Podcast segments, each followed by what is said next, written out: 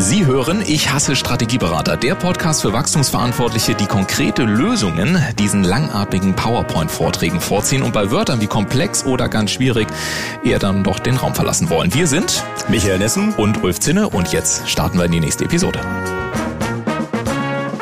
Moin Ulf, fast schon in bewährter Art und Weise, Folge 2, ne? Ja. Wir haben ein richtig großes Leistungsversprechen gemacht. Wir haben nämlich gesagt, in Folge 2 gibt es vor allen Dingen das war jetzt dein Einsatz, muss man sagen. ja, genau, das war. Äh, was, was kommt jetzt leider mal an der Stelle? Ich war ganz erschrocken, dachte, um Gottes Willen, soll das jetzt konkret werden? Das kann nicht dein Ernst sein. Nee, überhaupt dachte, nicht. Wir ne? schwallern allgemein noch ein bisschen äh, Ja, genau. Und, und wir haben uns überlegt für Sie da draußen, dass wir die Folge so ein bisschen zweiteilen. In Teil 1 wollen wir jetzt in den ersten zehn Minuten so über ein paar, so wirklich immer so, man kann sagen, so ein paar Fuck-Ups, ne? Also wenn die nicht beantwortet sind ja. oder so, dann läuft das einfach in eine grotesk andere Richtung. Und äh, deswegen wollen wir mal so, ich sag mal so drei oder vier oder fünf, wirklich so Abkürzungen, die einfach immer wieder in Projekten aufgefallen sind, die so wenig beantwortet werden und wo Sie gleich auch heute noch sagen können, wie sieht's eigentlich bei uns im Unternehmen aus. Und dann würden wir gerne, da werde ich dich natürlich auch ein bisschen ausquetschen, so zwei, drei Case Studies mal so aus der mhm. Praxis, nur dass ihr viele begleitet, mhm. so Elektronikunternehmen, vielleicht spreche ich mal ein bisschen über Kopfhörer und so weiter mhm. und ein paar andere Cases, wo man dann auch sieht, wie fließen diese Dinge zusammen. Ne? Mhm. Damit legen wir mal los. Und die vielleicht ja auch für Sie da draußen wichtigste Frage, was ist eigentlich die wichtigste Frage der Welt? Das ist immer so eine ganz spannende Frage, wenn wir rausgehen und die Frage stellen, haben wir oftmals, da uns die Leute angucken und sagen, ja, erzählen Sie mal, was ist die wichtigste Frage? Ja, die meisten Leute verhauen das natürlich irgendwo im Bereich der Psychologie und ja, sagen, wahrscheinlich, wie genau. geht's uns Wer denn heute? und wenn ja, wie viele ja, und so. Genau. Ja. so der, der erste Shortcut, wenn du so möchtest, ist tatsächlich diese wichtigste Frage der Welt zu beantworten und das ist wenigen Leuten klar, aber das ist tatsächlich hunderte von Studien erwiesen. Die wichtigste Frage der Welt heißt, What's in it for me? Und zwar aus Zielgruppensicht am Ende des Tages. Ich sage das auch mal meinen Kunden, wenn ich irgendwo vorgeladen bin. Ich sage, ich bin übrigens auch Hellseher. Ich weiß genau, was in meinem Kopf vor sich geht. Mhm. Die gucken mich mal, woher wissen Sie das? Und ich sage, na, Sie fragen sich gerade, what's in it for me? Dass Sie dem alten Nissen jetzt zuhören. Also ist es ein langwieriger Vortrag oder was habe ich jetzt konkret davon? Das ist natürlich eine Programmierung, die eine gute Million Jahre alt ist, weil natürlich damals war schon ganz wichtig zu wissen, ob man einen Säbelzahntiger vor sich hat oder ein paarungsbereites Weibchen oder was auch immer. Das heißt, diese schnelle Zuordnung. Es gibt ja auch den schönen Satz, you never have a second chance yeah. to make a first impression. Das ist unheimlich wichtig, das zu beantworten und sich da auch, wir sprachen im letzten Podcast ja schon über Zielgruppen, sich ganz, ganz sicher zu sein, dass man diese Frage, what's in it for me, wirklich beantworten kann. Ja. Und das auch fällt den meisten Leuten sehr, sehr schwer am Anfang. Und das ist ja eine ganz einfache Frage am Ende des Tages. Sagen, ja, äh, sie haben ein Auto danach. Und man sagt, na, das ist vielleicht eine etwas allgemeine Antwort. Aber das ist vielleicht so der erste Shortcast, wo ich immer denke, wenn man gar keine Ahnung von Strategie hat, gar keine Ahnung von diesen ganzen Themenfeldern, dann ist das eine Frage, die eben früher mal irgendwann im Marketing verordnet war, aber die heutzutage lange in den Wachstumsbereich gehört. Und Wachstum ist Chefsache, gar keine mhm. Frage. Und ich glaube vor allen Dingen für die Umsetzung, also ich sehe das auch immer, wenn zum Beispiel Beispiel Werbeanzeigen erstellt werden, Videos erstellt werden, ja, ja. dann geht das, wie ich immer sage, Leute, wenn ich das höre, wenn ich das sehe, gerade in so einer völlig überreizten Kultur, in der wir ja heute sind, also tausende von Anzeigen und Werbebotschaften und ähnliches, da möchte ich mich in den ersten 1,3 Sekunden abgeholt fühlen. Auch wenn man auf sich auf Webseiten zum Beispiel schaut. Ich meine, durchschnittliche Verbleibezeit auf einer Webseite 3,2 Sekunden, 60 Prozent der Leute scrollen nicht. Sie scrollen nicht. Das bedeutet, wenn ich mir dann zum Beispiel anschaue, was passiert, wenn ich den Bildschirm aufmache, dann steht dann herzlich willkommen, wir sind ein traditionelles Familienunternehmen seit 1870, ist ja schön, nur auf der anderen Seite, und das ist dann ja der Punkt, fehlt eben auch genau das, was du sagst. Wollen die Leute das wirklich hören? Und ich sage immer, auch im Marketing und im Sales, wir brauchen diesen Kellermoment, also wo Leute wirklich praktisch auf der Treppe sitzen, sich die Haare raufen und sagen, ich kann nicht mehr. Wie, wie um Gottes Willen, wie geht's jetzt weiter? Und ja. wie ist die Lösung auf dieses Problem? Und ich glaube, dass wenn man auch einfach sich zum Beispiel einmal im Jahr Zeit nimmt, mit den wichtigsten Kunden spricht, dass man das Ohr an der Schiene behält, dass man auch als Geschäftsführung, als Vorstand never ever die zehn wichtigsten Kunden abgibt, dass man regelmäßig mit denen sich unterhält, dass man immer wieder nachjustieren kann, so wie du auch sagst und sagst, okay, what's in it for me? Was bringt mir das Ganze aus Sicht der Zielgruppen, um das in Marketing zu überführen, im Vertrieb zu überführen? Im Übrigen, was ich ja auch permanent erlebe, auch in Vertriebsgespräche. Wie sind denn solche Vertriebsleitfäden aufgebaut? Wann kommen denn Statements auch von Kunden, die ich womöglich aus Interviews, was du in mhm. Folge 1 gesagt hast, gehört habe, wie fließen die in die nachgelagerten Arbeitsschritte ein?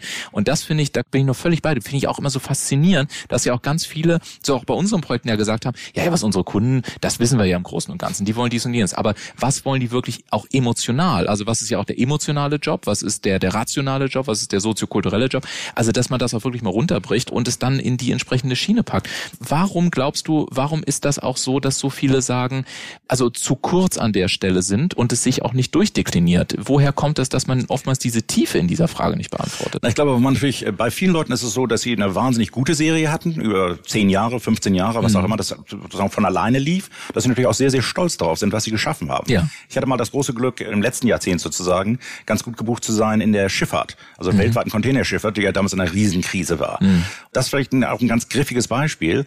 Die haben natürlich so gute Jahre hinter sich gehabt, sich quasi den Bauch gehalten vor Lachen am Ende des Tages, dass sie nicht mehr darauf geachtet haben, wie sie an Leute rangehen. Und äh, eine der ersten Sachen, die ich gesehen habe, auch als Shortcut in Wirklichkeit, war die Selbstdarstellung, wenn die zum Beispiel nach China gegangen sind und Chinesen mhm. gesprochen haben. Und der Chinese als solcher ist ja auch schon, dass er ein bisschen mehr Power und Energie hat. Ja. Die ersten Charts gingen nur intern. Ja. Hallo, mein Name ist, das ist das Management-Team, wir sind eine gute Bande von, wir sind anständige Kaufleute und was du sagst, fuck it, what's in it for me? Und dann haben sie es umgestellt und haben quasi schon auf das erste Chart gesagt, das können wir alles besser als die anderen. Also wir haben bessere Abgassysteme, wir sind Green Provider und all sowas.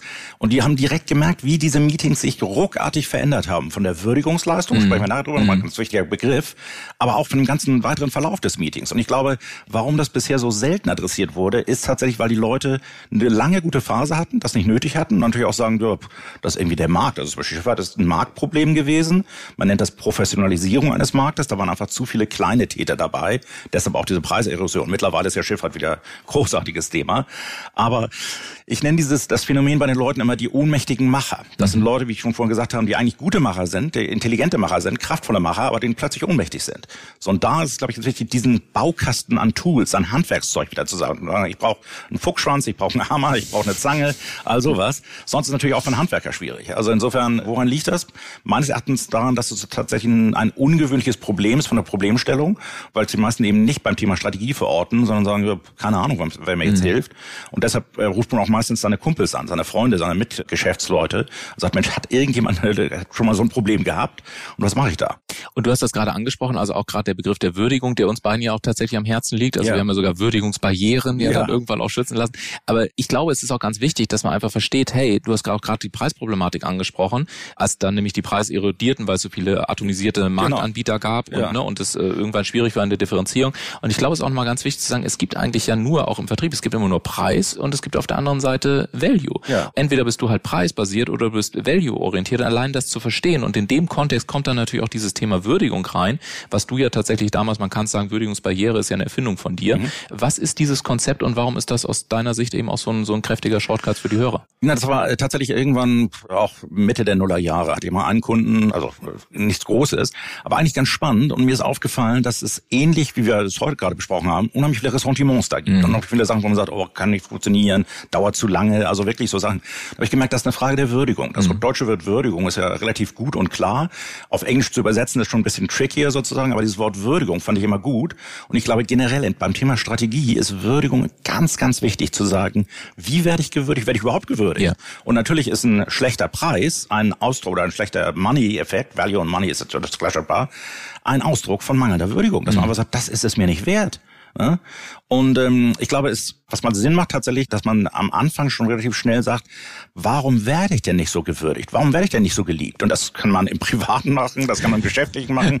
Es gibt immer bestimmte Barrieren. Ja. So, und ich glaube, das nennen wir eben Würdigungsbarrieren. Und ich habe es damals erfunden, aber natürlich guten Leuten wie dir auch weitererzählen, mhm. weil ich glaube, das ist eine Sache, die wenige Leute als Begrifflichkeit so auf dem Schirm haben.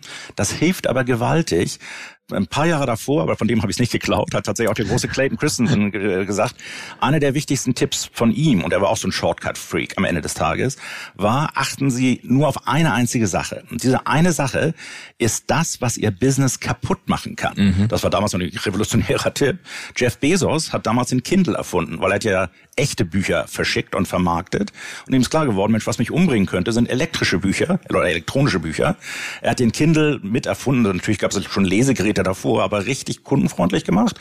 Er hat alles alterniert, dass er innerhalb von etwa zwei, zweieinhalb Jahren die normalen Bücher überholt hat. So, und diesen Tipp fand ich immer ganz clever. Ähnliches mit Würdigungsbarrieren. Wenn man begriffen hat, warum der Kunde einen nicht so würdigt, woran es liegt, dass man entweder ein wahnsinnig verschlagener Typ ist oder ein Freund von mir hatte mal ein großes Entsorgungsunternehmen. Und er sagt, es ist ganz wichtig, wenn der, die Kommune oder der Kreis kommt, ist, dass man eben nicht in einer alten Stadtvilla sitzt mit vier Meter Decken, sondern dass alles Ikea-Tische und Bretter sind, möglichst schrottig, um zu sagen, wir verdienen hier keinen, keinen Cent. Wobei wir damit nicht sagen wollen, dass Ikea schrottige Möbel Nein, hat oder so. Ne? Also wie Sie denken daran, ja. Explicity und so weiter. Es gibt auch andere Möbelausstatter sozusagen. Ganz viele. Wir können mich da im Nachspann noch mal setzen. Aber ich fand die Idee so, so herrlich herrlich zu sagen, die kriegen so ganz schlechte Laune, was dann später den Preis angeht. Ja, genau. Äh, ich hatte mal früher tatsächlich äh, eine schwarze Amex und äh, irgendwann sind mir drei Kunden hintereinander abgesprungen, weil ich mhm. die zum Essen damit eingeladen habe und gesagt, das ist eine schwarze Amex. Ja, das Geht's ist immer zu gut. Ja, genau, das ist ja auch immer, ne, wenn mit dem Porsche vorgefahren ja, wird, wo man genau. sagt, nein, das ist das falsche Auto, nichts ja. gegen Porsche, ja. aber halt nicht in diesem Kontext und ich glaube, das ist auch ganz wichtig,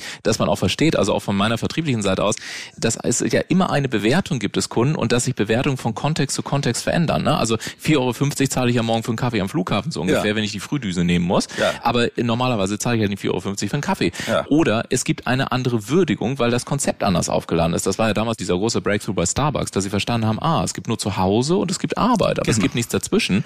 Und dann kamen sie mit diesem Third-Place-Konzept und haben gesagt, hey, wir schaffen einen dritten Ort und auf einmal haben wir einen anderen Kontext, in dem scheinbar dieselbe Leistung stattfindet. Aber das ist halt das, was die Leute dann am Ende des Tages wollen. Und das war der Grund, warum sie es dann nicht gewürdigt haben. Und ich finde das so spannend bei diesen Würdigungsbarrieren, auch für Sie da draußen, auch aus dieser vertrieblichen Sache, ein kleiner Tipp am Rande. Schauen Sie auch mal in den Aussagen der Kunden, wenn Sie zum Beispiel in Vertriebsgesprächen unterwegs sind, die sogenannten Einwände sind in Wirklichkeit auch nur Würdigungsbarrieren. Und die Alternative des Interessenten oder Kunden wäre ja immer, dass er gar nicht mehr mit Ihnen spricht, einfach einen Hörer auflegt. Das heißt, die Tatsache, dass er mit Ihnen spricht, ist eigentlich ein Hilfeschrei, dass er sagt, ich brauche eine bestimmte Art der Information, um für mich zu einer Entscheidung zu kommen, ob sich das gerade für mich lohnt oder nicht. Und ich finde, dank deines Inputs auch an der Stelle, ich habe angefangen, diese Würdigungsbarrieren für mich einfach mal intern hier im Unternehmen zu klassifizieren und die mit Aussagen von Kunden zu koppeln. Das heißt, wenn ich heute jemanden habe, der sagt, na, Sie sind ja noch nicht so lange am Markt beispielsweise, dann weiß ich, okay, ich brauche natürlich auch Argumente intern, um mit dieser Würdigungsbarriere gezielt umzugehen und sich auch mal mit seinem Team zusammenzusetzen und sagen, hey, was sind denn die häufigsten Aussagen von Kunden? Welche Einwände kommen denn in aller Regel? Wo haben denn die Leute diese Würdigungsbarrieren? Und wie können wir in unsere internen Argumente, die wir auch im Unternehmen haben, gezielt darauf abstimmen und sie dann auch wieder zum Beispiel in die Vertriebsgespräche mit reinzubringen und ähnliches, dann hat das einen richtigen Wert. Und ich glaube, das ist uns ja auch ein Anliegen, dass man eben sagt, ja, es ist nicht irgendein abgefahrenes Konzept, sondern es hat direkten, unmittelbaren Impact auf das Betriebsergebnis, auch über Würdigung nachzudenken. Absolut. Also ich glaube, das ist tatsächlich aber für viele Leute ein neues Konzept. Man sagt natürlich, ja, wie kann ich mein Produkt oder meine Leistung nach oben jatzen? Mhm. So, wir sagen, macht dich noch schöner, noch reicher, was auch immer. Aber die andere Seite ist eben genauso wichtig und das ganz kritisch. Wir haben ja in der letzten Podfolge ein bisschen darüber gesprochen, warum Strategie ein paar Würdigungsbarrieren genau, hat. Ja. Und das ist in Wirklichkeit ein klassisches Würdigungsbarrieren-Thema. Ja. Einfach zu sagen, Mensch, wir haben selber verbockt, aber dürfen uns jetzt nicht wundern, dass am Markt riesige Ressentiments, Würdigungsbarrieren sind, dass Leute erstmal sagen, uh, da muss man schon richtig gegen ankämpfen ja. am Anfang. Wenn man das gemacht hat, und ich glaube, das ist ähnlich wie im Vertrieb, hatte ich mal gelesen, dass eine saftige Beschwerde eine der besten Gelegenheiten Absolut. ist, eine lange Kundenbeziehung Absolut. Absolut. Also es ist ja mittlerweile sogar so, also auch das muss man mal ganz klar haben. Wenn du ein gutes Produkt designst, mhm. dann planst du Probleme mit ein. Mhm. Weil psychologisch gesehen gibt es keinen besseren Hebel, um mehr Kundenzufriedenheit zu generieren, als Probleme, die entstehen. Mhm. Und das bedeutet, in dem Moment, wo der Kunde auf ein Problem stößt und dann erlebt, dass ihm wirklich geholfen wird, bauen sich so viele restliche Würdigungsbarrieren ja tatsächlich in der Praxis nochmal ab, dass diese Kunden dann natürlich auch wirklich sagen, hey, das ist sensationell. Amazon beispielsweise hat das super gut verstanden. Nicht, dass die solche Probleme bewusst mit einbauen, aber sie haben verstanden, dass es zu Problemen kommen kann mhm. und haben dann gesagt, okay, wir überweisen zum Beispiel das Geld bei einer Retour zurück, bevor die Retour überhaupt bei uns eingegangen ist. Und was sie damit natürlich an Würdigung aufbauen, das kennen wir alle aus der Praxis. Also ich finde, das ist einfach ein super, super pragmatisches Ding, um zu sagen, okay, mehr in Würdigung zu denken und vor allen Dingen diese Frage, die du auch aufgeworfen hast, okay, warum würdigen die uns eigentlich nicht mehr? Ja. ja. Oftmals finde ich, sind viele Unternehmer oder Unternehmen, es geht mir zumindest so, dass sie sagen, ja, ich bin eigentlich ganz zufrieden. Wir machen ja schon irgendwie eine halbe Million oder fünf Millionen im Jahr. Und das fand ich damals so eine legendäre Frage von dir, zu sagen, okay, wie schaffst du es, zwei Nullen dran zu hängen? Ja. Also warum machst du fünf? Warum machst du nicht 500? Woran liegt das? Ja. Und in dieses Denken reinzukommen, ich glaube, das ist einfach super, super, super wichtig. Ich glaube, es befreit den Kopf so ein bisschen, weil ja. natürlich tatsächlich, wenn man lange ein Pferd geritten hat, ja. dann hat man natürlich eine bestimmte Reittechnik. Ja. Und das ist völlig okay. Aber ich glaube, es ist immer wieder wichtig, sozusagen den Kopf offen zu halten für solche solche Gelegenheiten. Und oftmals ist es ganz spannend, was dabei rumkommt. Dass man einfach sagt, Mensch, wissen Sie was, Sie sind, was ich zu oft auf den Gesellschaftsseiten des Hamburger Abendblatts. Das gefällt mir mal, dass yeah. ein bisschen zu dick ist sozusagen. Oder irgendein anderer Grund. Und das also lohnt sich auf jeden Fall darüber nachzudenken. Vielleicht nochmal ganz kurz zu Value und Money, weil wir vorhin über Pricing gesprochen haben. Das ist auch was mit Würdigung zu tun, gar keine Frage. Hat aber auch was zu tun, inwiefern man das Produkt respektive den Markt begreift. Es gab zwei legendäre sozusagen Preissetzungsuntersuchungen. Also Nokia hat damals eine der größten äh, Preissetzungsuntersuchungen der Welt gemacht, also Hunderttausende interviewt, gesagt, was darf ein Handy roundabout maximal kosten. Ja. Ungefähr ja. um Ja, genau. Faszinierende Frage. Das haben auch damals wenige Leute erwartet. Und das Ergebnis war etwa 179 Dollar, Mhm. vielleicht 185 Dollar, sowas um den Dreh. So, dann kam ungefähr ein Jahr später das erste iPhone raus für 6,99, 7,99 Dollar. Und da haben natürlich gesagt, verdammt, wie haben sie das geschafft? Naja, ganz einfach, weil der Kontext komplett anders war. Ja. Das ist, glaube ich, ganz wichtig zu verstehen. Das eine ist halt ein Handy, ob es ein klappbar ist oder nicht, aber ein kleiner Barren. Ja. Das andere ist ein Minicomputer, mit Ja. dem man halt E-Mail machen kann, mit dem man die Daten abgleichen kann und so weiter und so fort. Ich weiß, damals gab es ein aus heutiger Sicht schreiend lustiges Video, wo der damalige CEO von äh, Microsoft, Steve Ballmer, also ein sehr intelligenter Typ, ist immer noch am Werk, aber mit seiner Privatstiftung sozusagen, hochintelligenter Typ, bei der Vorstellung des iPhones im Interview mit den US-Nachrichten sagte, Gott, das ist ja lächerlich. Das, was wollen Sie mit dem iPhone anfangen? Es hat noch nicht mal eine Tastatur. Tastatur, ja. Ja, Und das ist natürlich, aus heutiger Sicht sagst du, alter Schwede, was ein steiler Vorwurf, weil natürlich der Knochen tatsächlich von Nokia damals, was du Ja. kennst, war so ein Klappding. Ja, ja, kenn ich, Sah aus wie eine große Ja, Brillen. hatte ich auch noch tatsächlich. Ja, mit den ganzen Dingern drauf. So, ein Jahr später hast du natürlich gesagt, Sondermüll. Mhm. Aber das ist, glaube ich, ganz wichtig für Money- und Value-Systeme, weil die Frage nach dem Preis kriege ich auch immer wieder gestellt, was ist denn der richtige Preis? Und du sagst, den gibt's nicht. Ja. Sondern es gibt eine Richtig. Mischung aus Money und Value. Genau. Manchmal gehe ich in Branchen rein, wo sie sagen, bei uns ist es nur, die Preissetzung ist das Problem. Ja. Und du sagst, das nennen wir Idiotenmärkte. Ja. Sondern es geht immer darum, wenn du ein Money-Problem hast, hast du ein Value-Problem. Na, und das ist, ich war noch in einer anderen Branche, über nachher sprechen, aber tatsächlich es ist immer spannend zu sagen, was darf das Maximum sein?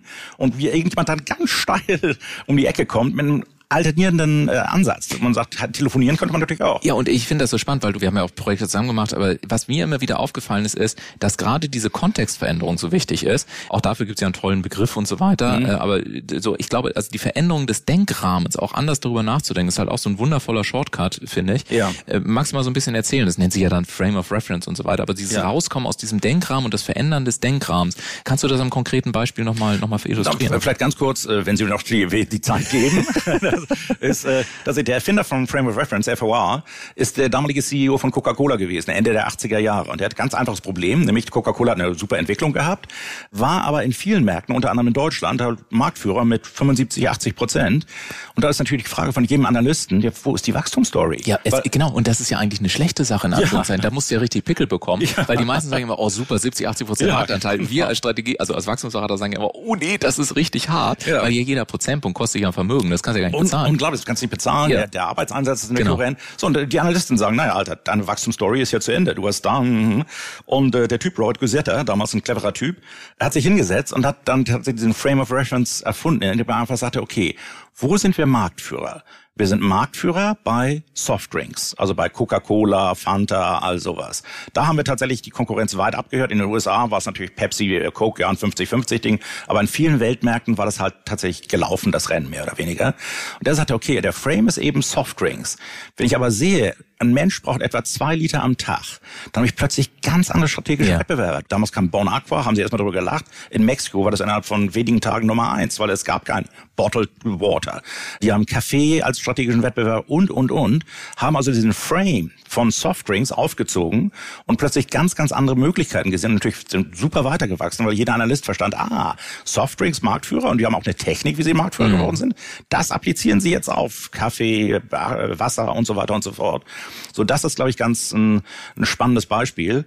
Das kontextuelle Denken generell, sag ich mal so. Also Frame of Reference ist eine Sache davon.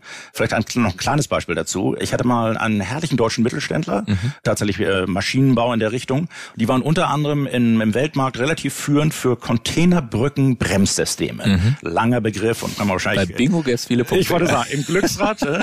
äh, so, also insofern ähm, Containerbrücken-Bremssysteme. Und äh, die waren vergleichsweise teuer, aber denen wirklich ein Bremssystem gemacht, was relativ klein war und todsicher, also bombensicher.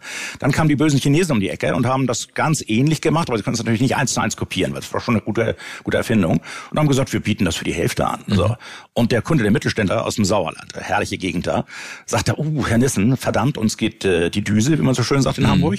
Die werden uns platt machen vom Markt her. Und ich habe gesagt, Mensch, denken Sie mal nicht an das Bremssystem, sondern denken Sie an den Kontext. Und das ist auch ein guter Shortcut, finde ich immer zu sagen, okay, was ist der Frame Ihres Denkens? Und ich sagte, Mensch, Sie sind im Kontext von Containerbrücken ganz, ganz große Dinge, die natürlich helfen, die Schiffe zu B und entladen. Und Sie machen den Hafen überhaupt erstmal profitabel. Das heißt, wenn da irgendwas passiert, dann geht's richtig an die Nieren. Ja. Und lustigerweise etwa zwei Monate später, äh, nachdem ich mit denen darüber gesprochen habe, ist tatsächlich, gab es damals auch ein Video von, in China ein ganzer Hafen Dominoeffektmäßig zusammengebrochen, weil das Bremssystem von einer Containerbrücke hat versagt, die ist in die nächste rein, in die nächste so Folge Hafenschließung für vier Monate. Ja. Da reden wir über Hunderte von Millionen Dollar. Ja. So und derjenige, der damals die paar 10.000 Dollar gespart hat als Einkäufer, der möchte ich nicht sein. Also so insofern, ich glaube auch, das kontextuelle Denken ist richtig, der Frame of Reference ist richtig. Das sind alles Beispiele, die die meisten Leute natürlich nicht kennen. Mhm. Aber ich glaube, das macht auch gute Strategie aus, zu sagen, Mensch, haben Sie mal über Ihren Frame nachgedacht? Mhm. Haben Sie mal über den Kontext nachgedacht, was Sie sozusagen alles damit ansteuern oder bedienen? Das ist auch das, was ich mit Shortcuts meine. Ich sag mal, der klassische Weg in der Unternehmensberatung wäre natürlich zu sagen, Mensch, du guckst dir an das Unternehmen, den Wettbewerb, den Markt und auf der anderen Seite die Zielgruppen. Das ist eine gute Vorgehensweise, also würde ich auch ausdrücklich nicht verdammen, sondern mhm. das ist toll. Aber das ist tatsächlich etwas, was dauert. Also mhm. da muss man sich schon in die Märkte reinfuchsen, in das Unternehmen selber natürlich reinfuchsen. Das biete ich auch an, gar keine Frage. Aber das ist tatsächlich der Weg, der dann natürlich mal zwei, drei Monate zunächst mal dauert und auch ein bisschen Geld kostet. Was ehrlich gesagt auch schon schnell ist, ne? Ja, was auch ja. schon deutlich schneller ist als, als sonst. Ja. Aber sozusagen mir liegt eben viel daran zu sagen, Mensch, ist es nicht nur dieser Weg und äh, die bieten sie alle an am Ende des Tages, natürlich auf verschiedenen Niveaus, sondern es gibt eben diese Shortcuts. Und mhm. ich glaube, das ist, äh, wir sprachen gerade über ein paar, ja. das sind so wichtige Sachen. Und ein Shortcut möchte ich auf jeden Fall noch mitnehmen. Und zwar geht es ja nicht nur immer darum, ne? also oftmals wird ja gesagt, okay, wir haben jetzt zum Beispiel eine Wachstumsstrategie und die wird mhm. dann irgendwie ja so im Eiffelturm gemacht, in Anführungszeichen. Das ist ja häufig so das Bild in Unternehmungen. Und dann gilt es ja aber auch darum, dass du natürlich auch sehen musst, dass du deine gesamte Organisation ja auch mitführst, also dass das wirklich gut funktioniert. Und wir haben ja also nicht nur diesen Switch in Anführungszeichen, okay, auf der Produktebene mehr zu schauen, what's in it for me, auch die ganze Kommunikation zu drehen, sondern ja dann auch die gesamte Unternehmung mitzunehmen und auch jeden einzelnen Mitarbeiter auch mitzunehmen. Und da weiß ich noch, da erzähltest du mir damals, okay, das ist auch so ein bisschen Richtung, wie kommst du vom Inside-Denken in das generelle Outside-Denken und rein. Vielleicht können wir das ja nochmal so als letzten Shortcut nehmen, weil ich kann mir vorstellen, für viele ist auch das da draußen wirklich relevant, weil sie sagen, okay, wenn ich jetzt den Kontext ändere, alles schön und gut, aber wie kann ich das jetzt eben auch irgendwie so ein Stück weit ausrollen und wie schaffe ich das auch in eine Unternehmung letztendlich zu übersetzen? Wie macht man das? Ja, die schlechte Nachricht, das ist anstrengend. Ja, das habe ich nicht gesagt, dass es einfach ist. Also. Da ist tatsächlich der Shortcut nur begrenzt. Da gehen wir schon in, in den Bereich des Change Managements ja, rein, klar. das macht. Vielleicht generell, es gibt so eine, eine, goldene Regel, wenn du richtig Change anbietest, also zum Beispiel in der Schifffahrt hatte ich einen tatsächlich Change-Fall, da redest du über ein bis drei Jahre. So, und das muss auch schon wirklich dranbleiben, um natürlich alle Mitarbeiter, und das sind ja meistens ein paar hundert oder tausend, so viel wie möglich mitzunehmen. A, natürlich deren Input zu kriegen, aber du musst schon wirklich nicht Einzelaufklärung, aber schon gruppenweise Aufklärung, ja. Abteilungsaufklärung machen. Man sagt, wenn du den Change, sagen, arbeitet das mit dem Inhaber, Vorstand, was auch immer, dann innerhalb der Belegschaft gibt es 25 Prozent, die den Change sofort annehmen, weil mhm. die meistens gemerkt haben, da ist das Defizit. Mhm. Weil die eben schon ja, sagen, Mensch, endlich kommt mal einer, der das adressiert. Nehme ich jetzt erstmal an. Also finde ich gut. Dann gibt es 15 Prozent, die nennen wir mal Profi-Nörgler, also die quasi sagen, alle Scheiße, mhm. habe ich noch nie so gemacht und kann nichts werden und naja, finde ich total doof.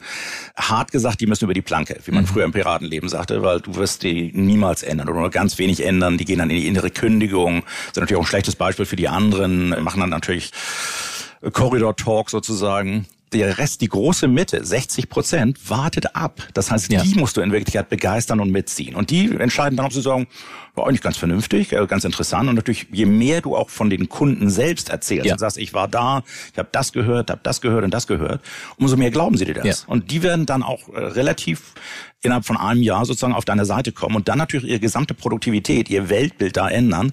Aber tatsächlich, das ist so der erweiterte Execute Plan. Mhm. Da kann ich aber nur sagen, Mensch, das ist nicht eine Vollversammlung, wo du sagst, Tag, es gibt eine neue Strategie.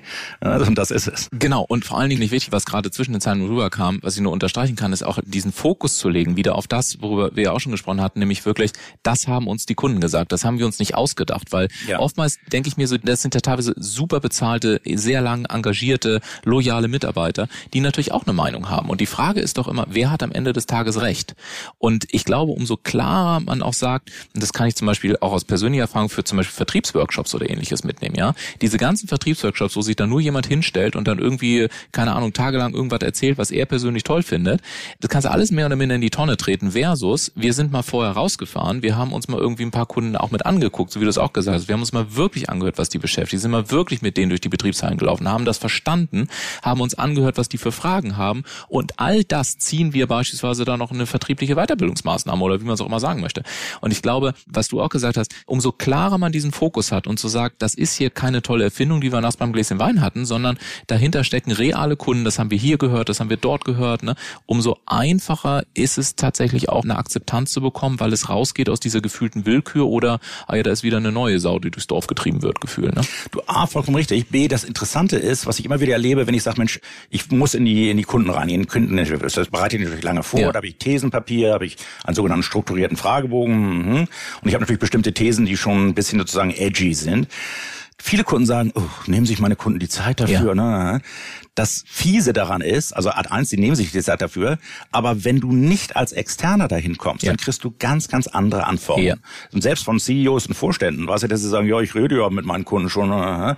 Du musst komplett anders da reingehen. Ja. Also wirklich mit einem anderen Blick, und auch dieser Fremdheit. Also zum Teil, wenn ich dann meinen Kunden, ich bin natürlich jetzt nicht der sozusagen äh, Whistleblower und ich mache auch das Ganze anonymisiert, sage ich nicht, ja. sagt Herr Günther, sagt Herr was auch immer, aber generell die Antworten sind so, dass der Kunde sagt, Mensch, das ist ja, das mhm. habe ich nicht gewusst. Mhm. So, und deshalb kann ich nur sagen, Mensch, niemals Angst davor haben, sondern ja. immer versuchen, sich einen fremden Berater zu finden, der clever ist, der gute Fragen stellt und dann raus. Ja. Na, und schon nach 15, 16 Kundeninterviews ist man ein sehr, sehr klares Bild. Ja. Und vor allem, du hast gerade immer noch einen absoluten Profi-Tipp gesagt, was mich damals in den ersten Projekten wirklich schockiert hat, dass man halt sagt, okay, dieses gesamte Konstrukt lebt natürlich auch davon, dass du im Vorfeld wirklich auch gute Thesen aufgestellt hast, mit denen du dann auch startest, weil jetzt einfach nur ins Nirvana reinzufragen, das ist natürlich dann auch nicht Sinn der Sache. Und das ist, glaube ich, auch ganz wichtig. Und da stelle ich tatsächlich fest, weil kann ich auch hier im Podcast ganz offen sagen, ich hatte dich ja dann sogar auch selbst für mein Unternehmen, obwohl wir seit Jahren befreundet sind, beauftragt, mhm. mit meinen Kunden wiederum zu sprechen. Und da kann ich es halt auch nur tatsächlich aus der Unternehmerperspektive. Ich war teilweise schockiert darüber, Stichwort Würdigung, was dir die Leute dann teilweise dir erzählt haben, wo ich gedacht habe, ich habe dann teilweise später noch mal so die Reihe drum telefoniert. Ich sage, hey, so getreu dem Motto, ne, wenn das wirklich ein Thema war, warum habt ihr mir das nicht gesagt? Und die Antwort ja. war total verrückt, weil sie gesagt haben, naja, wir kennen uns ja schon so lange und ich war mir nicht sicher, ob das wirklich okay so ist. Also nicht, weil du jetzt irgendwelche, ja. das hast ja gerade gesagt, ist ja alles anonym, ich habe halt einmal die Runde gedreht. Aber ich war so überrascht wirklich, was dann Antworten kam, wo ich gedacht habe, wie spannend, dass ich das jahrelang nicht gehört habe, obwohl ich ja teilweise drei, vier Mal im Monat mit den Leuten zu tun hatte. Ne? Also das ist auch so aus der Unternehmerperspektive ganz, ganz Ja, ich glaube, das ist sozusagen das eine. Das andere, was mir natürlich mal wieder auffällt, ist, wenn man das ordentlich vorbereitet hat mhm. und tatsächlich spannende Fragen stellt, und deshalb haben die meisten ja auch keinen Bock auf Unternehmensberatung. Ja, dann heißt ja, wie lange brauchen Sie dafür? Genau, ja. Wie oft machen Sie das? Und ja. sagt, nee, das interessiert mich jetzt null. Ich kriege auch immer wieder sozusagen höherwertige Kunden, also schon Ansprüche, die sagen, ja, okay, Sie sind Strategieberater, haben von dem Kunden jetzt gestellt. Ich habe genau eine halbe Stunde Zeit. So, und das dauert nie eine halbe Stunde. Mit einem habe ich mal zweieinhalb Stunden gesprochen, weil er sagte, das ist eine interessante, oh ja, da muss man drüber nachdenken. Ne? Man sagt, ich bin jetzt nicht der spannendste Typ aller Zeiten, aber das, macht eben großen Unterschied, ja. ob du clevere Fragen hast und auch ein bisschen projektive Fragen. Ja. Also zum Beispiel eine berühmte und eine mittlerweile ziemlich bekannte Frage, die wir mal erfunden haben in meiner ersten Firma, war, äh, was sind die nächsten drei Nachrichten in genau. der Presse? Richtig. So, und da sagt alle, was meinen Sie damit? Ja. Ich sag, naja, was, was wird über dieses Unternehmen bekannt gegeben? Also expandiert, fällt zusammen, neues neues Produkt, äh, Managementänderung, was auch immer. Was sind die nächsten drei Sachen dann von in der Lebensmittelzeitung, wenn du lesen oder wo auch immer. Das führt immer zu mittleren Schlaganfall. Mm. Die Leute sind wirklich, ach du, und klassische projektive Fragestellung, ja. wie es so schön heißt. So, da kann ich nur sagen, wenn du solche Fragen hast, da kommst du viel, viel weiter. Ja, und du hast gerade schon gesagt, manchmal dauern die Gespräche dann etwas länger. Ich gucke hier gerade auf die Uhr, das können Sie nicht sehen. Wir sind jetzt mittlerweile bei fast 30 Minuten, aber wir hoffen natürlich, dass Sie gerade in dieser Praxisfolge in Teil 2 unseres dreiteiligen Mini-Podcasts, dass da auch so viel für Sie drin ist und drin gewesen ist, dass Sie jetzt sagen, keine Ahnung, ich muss rechts ranfahren und erstmal auf www.ich-hasse-strategieberater.de gucken. Sie können diese Tipps im Übrigen noch nicht irgendwie als Download runterladen, vielleicht ändern wir das aktuell mal, aber auf jeden Fall finden Sie dort auch die Kontaktmöglichkeiten und äh, dann können Sie natürlich auch gerne jederzeit mit uns in Kontakt treten oder Sehr mit Michael Nissen oder wie auch immer. Aber das viel Wichtigere ist, dass Sie vor allen Dingen hier mitnehmen und auch unsere Mission teilen, weil Strategie, ich hoffe, dass das auch, oder wir hoffen, dass das rüberkommt, wirklich so lustig auch sein kann, humorvoll. Und dass es eben nichts damit zu tun hat, sich jahrelang in irgendeinen Raum einzuschließen, sondern dass das sehr hands-on ist, sehr lustig ist und dass es sehr konkrete Shortcuts gibt. Vielleicht zum Ende der Sache eine Sache, die mich damals unfassbar beeindruckt hat. Vielleicht kannst du das in wenigen Worten auch nochmal sagen, weil das war für mich war das wirklich ein Wahnsinn. Das im Kopfhörerbereich gewesen. Mhm. Und ich weiß noch, damals kam Anbieter, den haben wir nicht betreut, deswegen können wir da auch ganz offen drüber sprechen. Aber Beats hieß der ja oder heißt ja, der heute noch. Beats, genau. Und als Beats Kopfhörer rausging, wo man gesagt hat, alter Schwede oder auch als Nespresso kam, haben wir auch nicht betreut, ne? Mhm. Aber diesen Switch auch zu verstehen, zu sagen, ah, klar, es geht nicht mehr um das Produkt, sondern es geht eigentlich um was ganz anderes. Vielleicht kannst du das in wenigen Sätzen nochmal zum Ausgang dieser Folge mit auf den Weg geben, wie weit diese Praxisanwendung auch gehen kann. Ja, das war ich tatsächlich ein bisschen fortgeschrittenes Modell sozusagen, aber damals tatsächlich, ich kriegte den Hilferuf von einem sehr renommierten weltweiten Kopfhöreranbieter. Ja. Warum kann ich diese Namen alle nicht nennen, weil ich zum Teil NDA ja, klar, geschrieben habe und all sowas klar. und das auch wäre unhöflich das versteht zu sagen. Jeder, ja, absolut. Also, die sagten, Mensch, wir bauen tolle Kopfhörer und alle Preise gewonnen und all sowas und plötzlich zog Beats von Dr. Dre halt ja. vorbei und steil, auch da. Der Kunde von mir hat mal ermittelt, Mensch, Monsterpreis für einen Kopfhörer etwa bei 200 Euro damals. Also das sozusagen mehr als 200 Euro gibt keine Ausnahme. Beats fing an mit 299. Ja. So, und der, der war fassungslos und sagt, Mensch, Nessen, was ist da los? Was haben wir falsch gemacht oder was machen die richtig? Weil die sagten natürlich rein akustisch betrachtet, war Beats zu basslastig, hatte komisches Design und alles. Und es hat mich schon ein bisschen gebraucht oder gedauert, bis ich denen klar machen konnte, Mensch, ihr macht nichts falsch. Euer Akustikmodell ist toll, aber auch da Würdigungsbarriere beim Kopfhörer ist halt, die sahen immer schwarz oder grau aus Plastik und so aus sozusagen. Ja. Beats hat als erstes verstanden, dass Musik, ähnlich wie Fashion, ein Lifestyle-Thema ist. Und deshalb sahen die natürlich auch so geil aus für die Kids, zu sagen, hey, weiß mit rosa Streifen oder sowas. Mhm. Dann natürlich der echte Beat, den du haben möchtest, wenn du äh, Ghetto hörst. Und das war für meinen Kunden sehr, sehr schwer zu verstehen am Anfang, weil die hatten wirklich tolle Ingenieure, diese älteren Herren mit den zusammengewachsenen Augenbrauen, sehr clevere Leute, viele Preise gewonnen, wie ich schon sagte. Und dann haben sie irgendwann verstanden, verdammt, wir müssen lifestyleiger werden. Und das klingt natürlich erstmal für einen Ingenieur von anspruchsvollen Typen so ein bisschen nach Prostitution fast. Zu sagen, oh Gott, jetzt muss ich mich bunt anmalen. Und Aber das ist natürlich ganz, ganz wichtig, weil dieses Lifestyle-Segment war natürlich viel, viel größer als das reine Kopfhörer-Akustik-Segment. Also deshalb hat ja auch Beats nachher diesen wahnsinnigen Kaufpreis von drei Milliarden Dollar gekriegt ja. von Apple. Und er sagte, da mit diesem Lifestyle erreichst du halt viel mehr Leute zu einem viel höheren Preis. Mhm. Damit sind wir wieder bei dem, was wir eingangs gesagt mhm. haben, mehr Kunden, höherwertige Kunden. Ja. ja. aber das ist tatsächlich ein, auch dann haben viele drüber gesprochen. Ja, großartig. Und wie gesagt, wir hoffen, dass Sie auch anhand dieser ganzen Praxisbeispiele ein bisschen inspiriert sind. Besuchen Sie uns gerne auf der Webseite www.ich-hasse-strategieberater.de. Ich finde es jedes Mal lustig, es zu sagen. Und wir freuen uns auch, mit Ihnen ein paar Fragen äh, hin und her zu spielen. Und äh, wir hören uns in Folge drei wieder. Wir wissen noch nicht, was wir in Folge drei machen, aber wir sind uns sicher, es wird sich lohnen. Also kommen Sie einfach mit rein. Oder hast du spontan eine Idee, was wir in Folge drei machen? Wo, woher weiß man als Strategieberater, genau, was kommt? Woher weiß ein Strategieberater, was kommt? Uns wird was einfallen. Wir freuen uns gleich, Sie wiederzuhören. Und ähm, ja, folgen Sie uns und äh, bis gleich. Machen Sie es gut.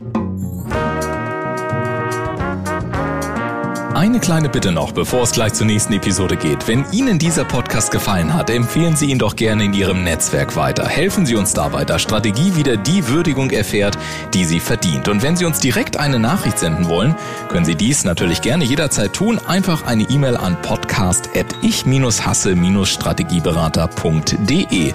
Wir freuen uns mit Ihnen in den Kontakt zu kommen und jetzt viel Spaß in der nächsten Episode.